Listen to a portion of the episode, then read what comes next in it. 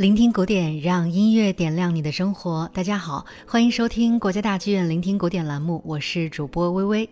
在今年三月份的聆听古典栏目中，我们曾为大家介绍了法国作曲家德彪西的音乐人生。今天我们要与大家一起赏析的是堪称和德彪西关系最紧密的音乐家，那就是同样来自法国的莫里斯·拉威尔。每当人们提到印象派，都会立刻说出德彪西和拉威尔这两个名字，可见这两位年龄相差十三岁的音乐家在艺术风格上确有共同之处。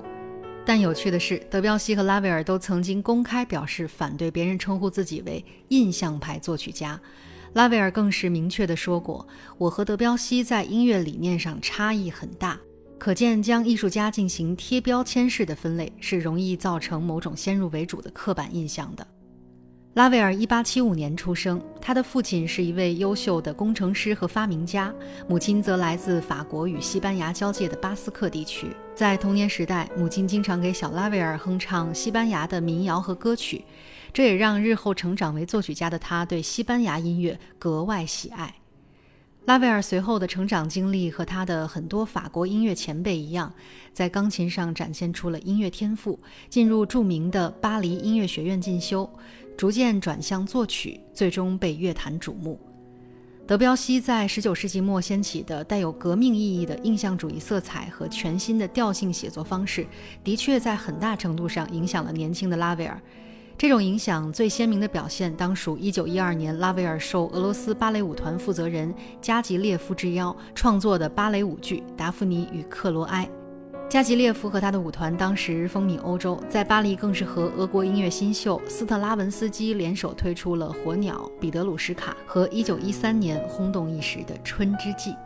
达芙妮与克罗埃是以古希腊的传说为背景，故事的男女主人公达芙妮、克罗埃是一对相亲相爱的牧羊人。舞剧在情节上讲述的是他们天真无邪、终成眷属的爱情故事。舞剧本身在上演后反响平平，但是拉威尔的音乐却受到了赞扬，作曲家便从舞剧中摘录了部分音乐选段，组成了两部组曲。第二组曲在今天的音乐会舞台上上演频率还非常的高。第二组曲的开篇就是著名的《日出》，涌动的长笛、起伏的竖琴、朦胧的弦乐，共同描绘出了清晨的雾霭。短笛仿佛小鸟的鸣叫，音乐从低沉走向明朗，从模糊渐渐清晰。太阳出生，大地沐浴在阳光中，达芙妮与克罗埃在这一刻重逢，这是无法用语言形容的音乐奇迹。也是完全不逊于德彪西在《牧神午后前奏曲》和《大海》中释放的管弦乐色彩，它直观地向我们昭示了印象主义风格在音乐中的完美表达。让我们来听听看。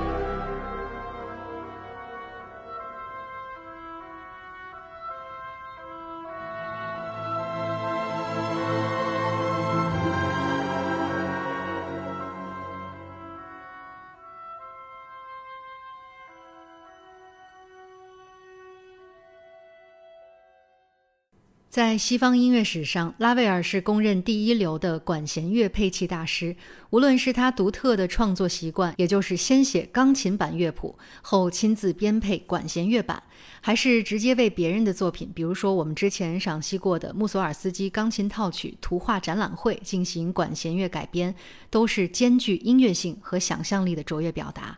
他在一八九九年创作了一首钢琴独奏作品，标题是为悼念一位逝去的公主而作的帕凡舞曲。这部作品以典雅舒缓的宫廷舞蹈形式，帕凡舞曲为节奏形态，旋律沉静，略带哀伤。作曲家似乎并不是在哀悼某一位特定的公主，而是单纯希望捕捉到一种既富有生机、充满希望，又令人留恋和伤感的氛围。下面我们先来聆听一段这部作品的钢琴版。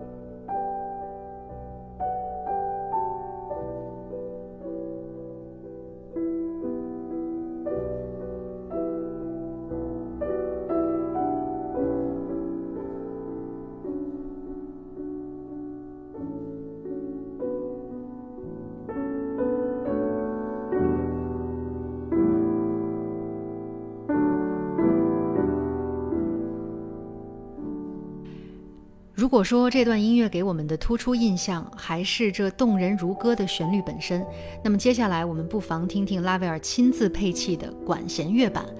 圆号的呜咽、弦乐的拨奏、竖琴、长笛、单簧管的依次登场，让作品的层次变得无比丰沛。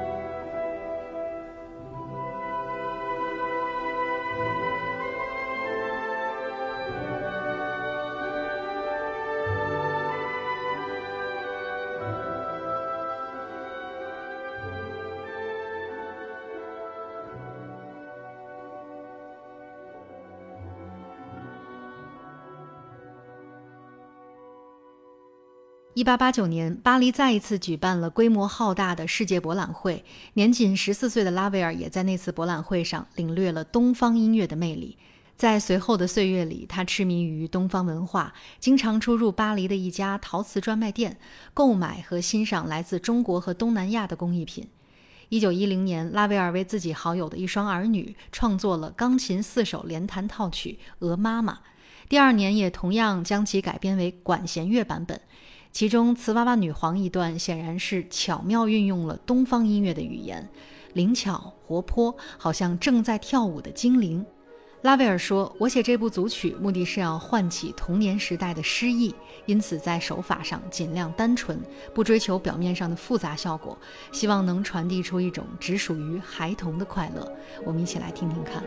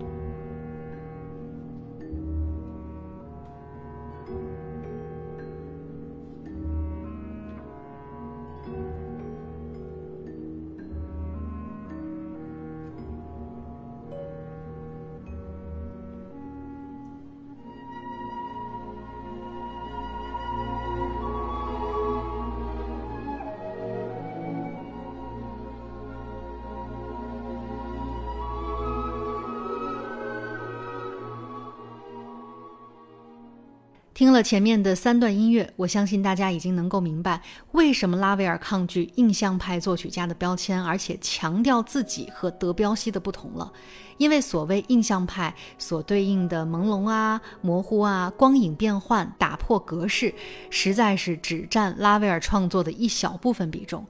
在整体上，拉威尔还是非常追求以莫扎特为代表的古典主义时代的那种清晰、规整、严谨等美学原则。一位音乐家曾经把德彪西和拉威尔的音乐比喻成两幅色彩斑斓的画。他说：“如果你去掉德彪西画作的颜色，那么它就是一片模糊；而如果你去掉拉威尔画作的颜色，那会是一幅非常清晰、细致的工笔素描。”这个比喻确实是非常的精妙。节目的最后，让我们来聆听拉威尔知名度最高的作品《波莱罗舞曲》吧。这首乐曲创作于1928年，是拉威尔音乐生涯晚期的一部作品。他受舞蹈家伊达·鲁宾斯坦的委托，以西班牙舞曲形式《波莱罗》为标题，创作出了一首令人惊讶的艺术杰作。全曲始终保持在一个固定的节奏之中，旋律同样保持不变。两个高度衔接的音乐主题从长笛开始，依次由各管弦乐器引领奏响。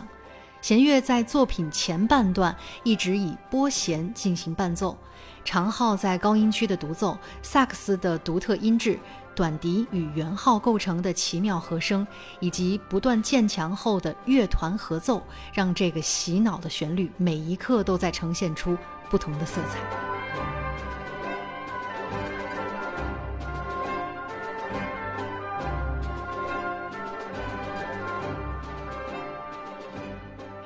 这是西班牙风格的旋律，这是法兰西式的绚烂，这是管弦乐艺术的代言。这就是独一无二的拉威尔。好啦，本期节目就让我们在这熟悉的旋律中画上句号吧。聆听古典，我是微微，我们下期节目再见。